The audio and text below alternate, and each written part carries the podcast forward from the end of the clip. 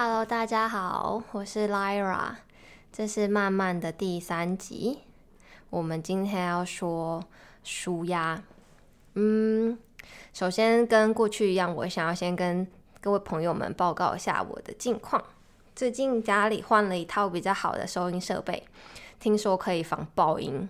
然后希望大家可以不要再听到我爆音或是吞口水的声音，所以我今天很高兴的来试用一下。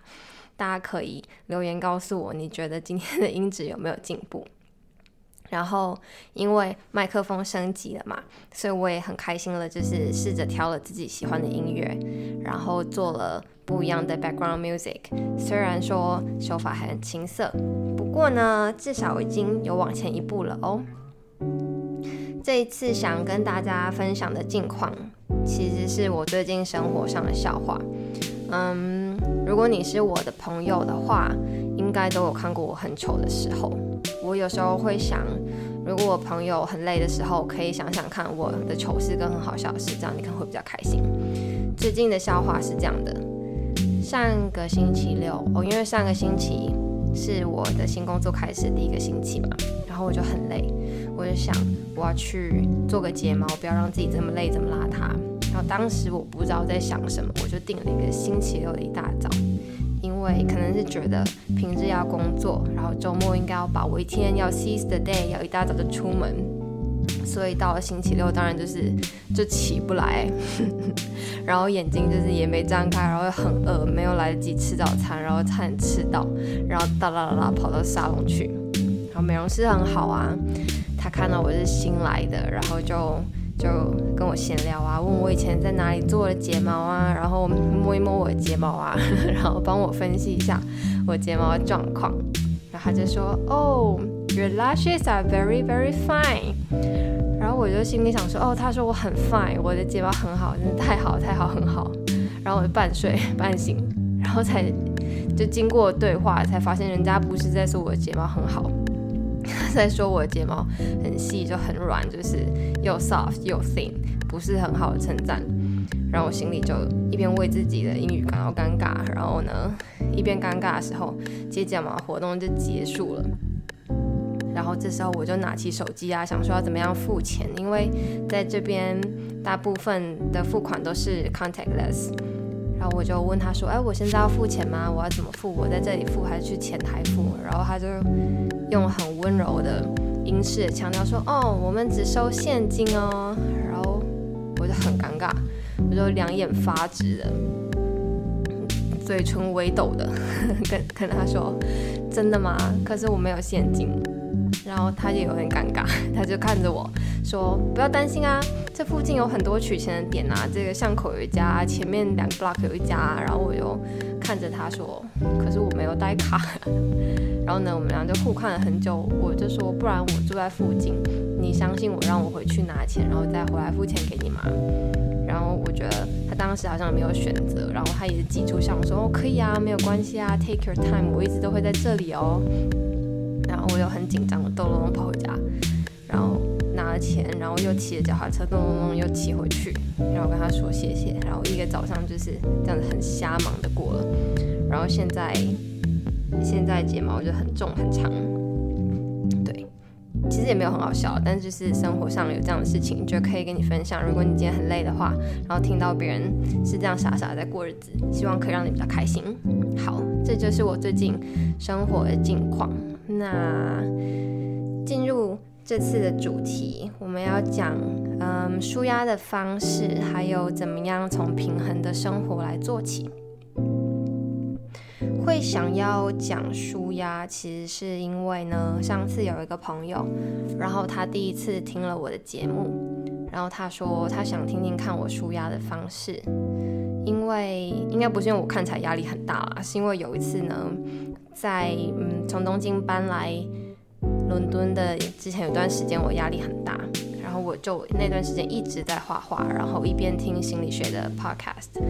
嗯，只要心一乱我就画画。然后他看到我在画画，他后来好像也开始画画，然后还画出了一套 line 的贴图，非常可爱。如果听众有兴趣的话，你可以留言告诉我，我可以告诉你们去哪里买贴图，还有去哪里听广播。那以上这些都不是置入。总之呢，他觉得画画这个舒压方式对他当时来说很有用，然后也让他很有成就感，所以他就想知道我都是怎么样舒压的。那其实关于舒压方式，我很简单，我一直以来舒压的方式就都是运动。记得从大学的时候开始，我就有一起固定一起去跑步的朋友，然后刚从学校毕业开始工作的时候，那个时候。我还有一个 routine，就是我一定要跑步去买橘子。然后我记得有一次工作很累，然后加班，然后跑步晃身跌倒，然后膝盖都是血，然后还是坚持要带着血 跑步去买橘子，这样子才要完成我舒压流汗的流程。然后那天还流血了。之后每次搬到一个城市，我就都一定会去找健身房和跑步的路线，这是我第一件事情。因为，嗯，其实流汗。可能很多人都有一样的经验，是一个比较直接和快速可以解决短期压力的方式。短期压力就是说，让你有段时间可以专心，然后流汗，然后静下来，抽离你的压力或是繁忙繁忙的工作一段时间。那我是一个比较相对没有持续性的人，但是运动这件事，我就是过去十年来都没有间断过。因为我知道压力失衡或是生活失衡的时候，会对我有很不好的影响，会对我的情绪有不好的影响。那为了避免这个失衡，我去运动。我想，其实每个人平常大概应该都有自己舒压的方法。如果你觉得你的舒压方式还算蛮健康的话，那就是建议你持续的去做。那如果你的舒压方式你自己知道不太健康的话，那就不要过量。我知道我有些朋友的舒压方式就是暴食，所以我觉得平衡还是很重要的。好，那回到舒压跟画画这个事情，前一段时间我画画，那是新开发的舒压方式。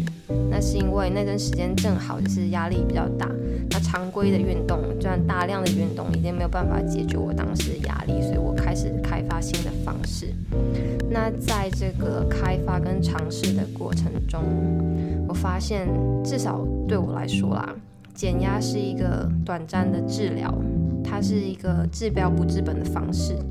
就终究，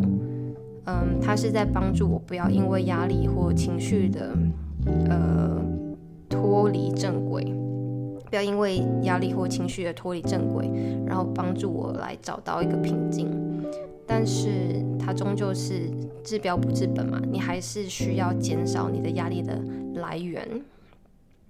才对生活有帮助。如果我因为压力很大，猫起来狂跑步，一直画画，那是不是对我的膝盖跟我的肩膀都很不好呢？所以长期来说，我感觉我自己应该是要去找到自己压力的来源，然后在生活的细节里面去花心思，有意有意识的去平衡，呃，这些压力跟平衡它在我生活上的占比，应该是这样说。不要在来源端给自己制造这么多压力，不要让你的压力去累积。你就不会要花很多时间去做减压或舒压的动作。简单来说，就是要有意识的，要很 mindful 去调整自己的生活的方程式。你去找到你的来源，你去调整它的产出，不要让它产出这么多，就不需要花那么多时间去收拾。其实，在开发新的减压方法的过程中，我听了很多很多心理学家的 podcast。然后他们提供了很多的心法，那当然不是对每个人都有用啦，也有一些方法我听了，然后觉得就是做参考。嗯，不过有几个方法，我觉得在过去几个月以来对我蛮有帮助的，就是它能在压力的制造端就稍微控制，不要让压力无限长大，然后不要让自己掉到压力和恐惧的循环里面。所以今天有两个我觉得还不错的方法想跟大家分享。其中一个是有一个心理学家说，你应该要 focus on what you can control。嗯，我在想啊，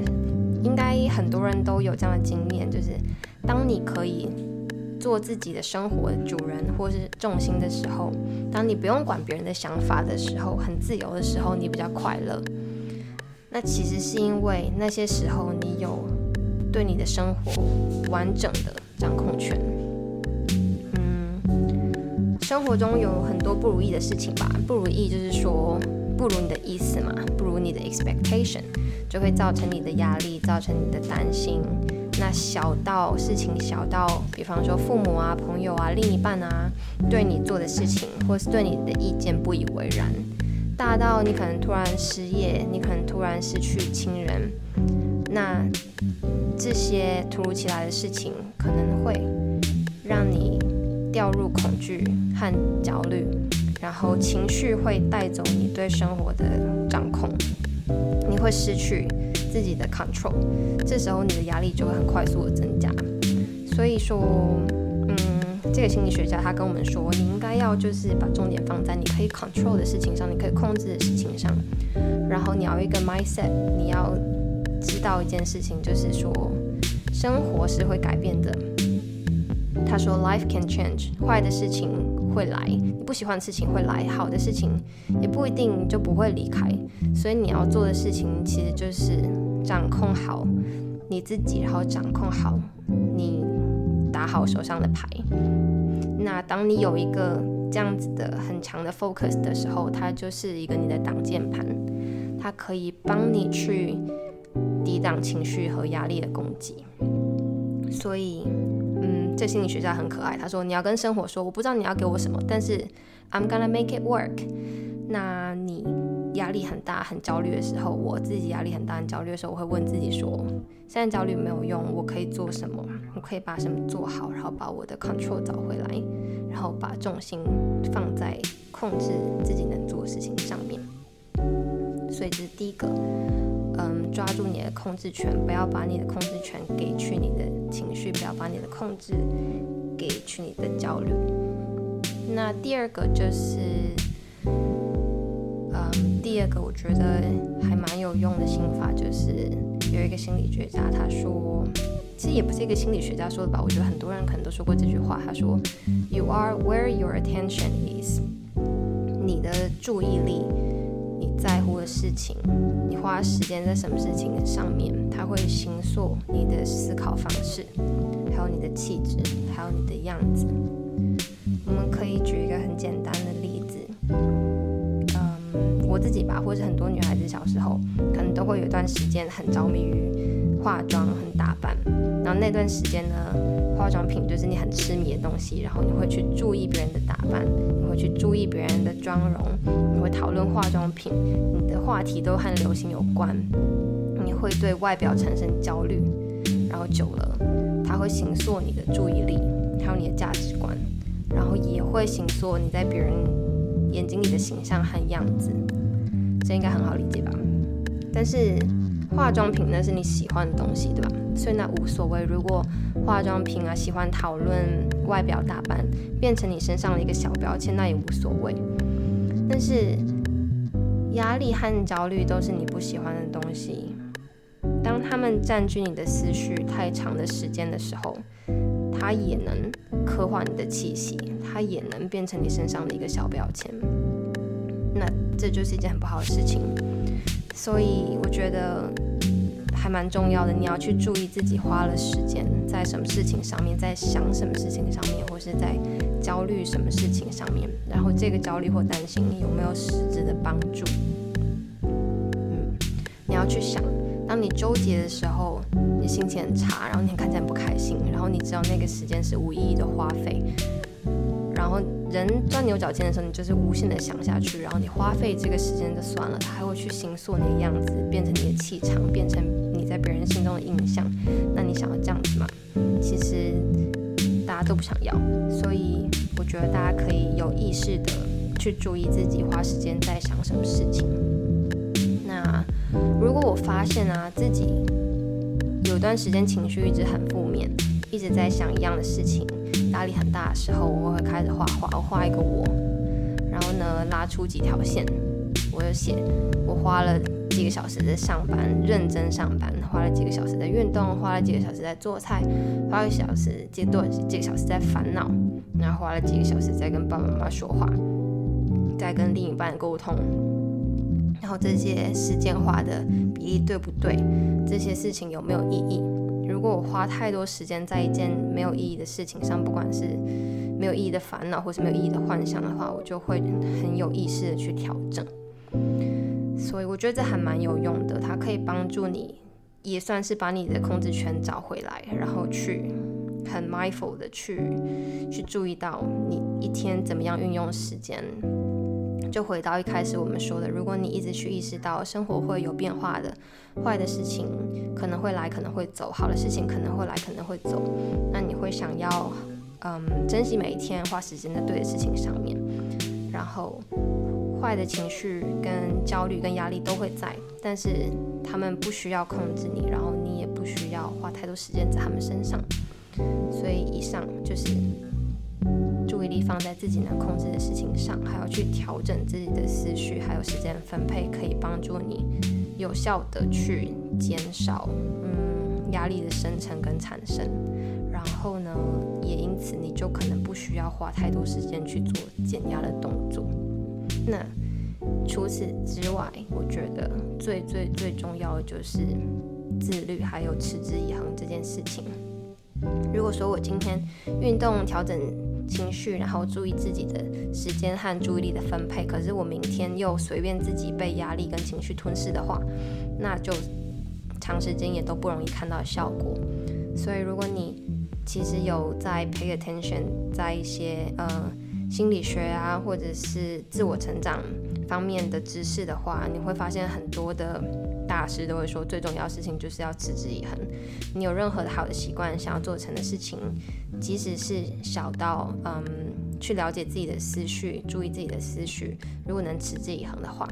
才能看得到效果哦。好，以上就是今天的分享，不晓得对你有没有帮助呢？然后不晓得你觉得今天的麦克风品质有没有比较好呢？最后还想跟大家说一声，嗯，情人节快乐！不晓得我的听众现在在世界上的哪一边，不过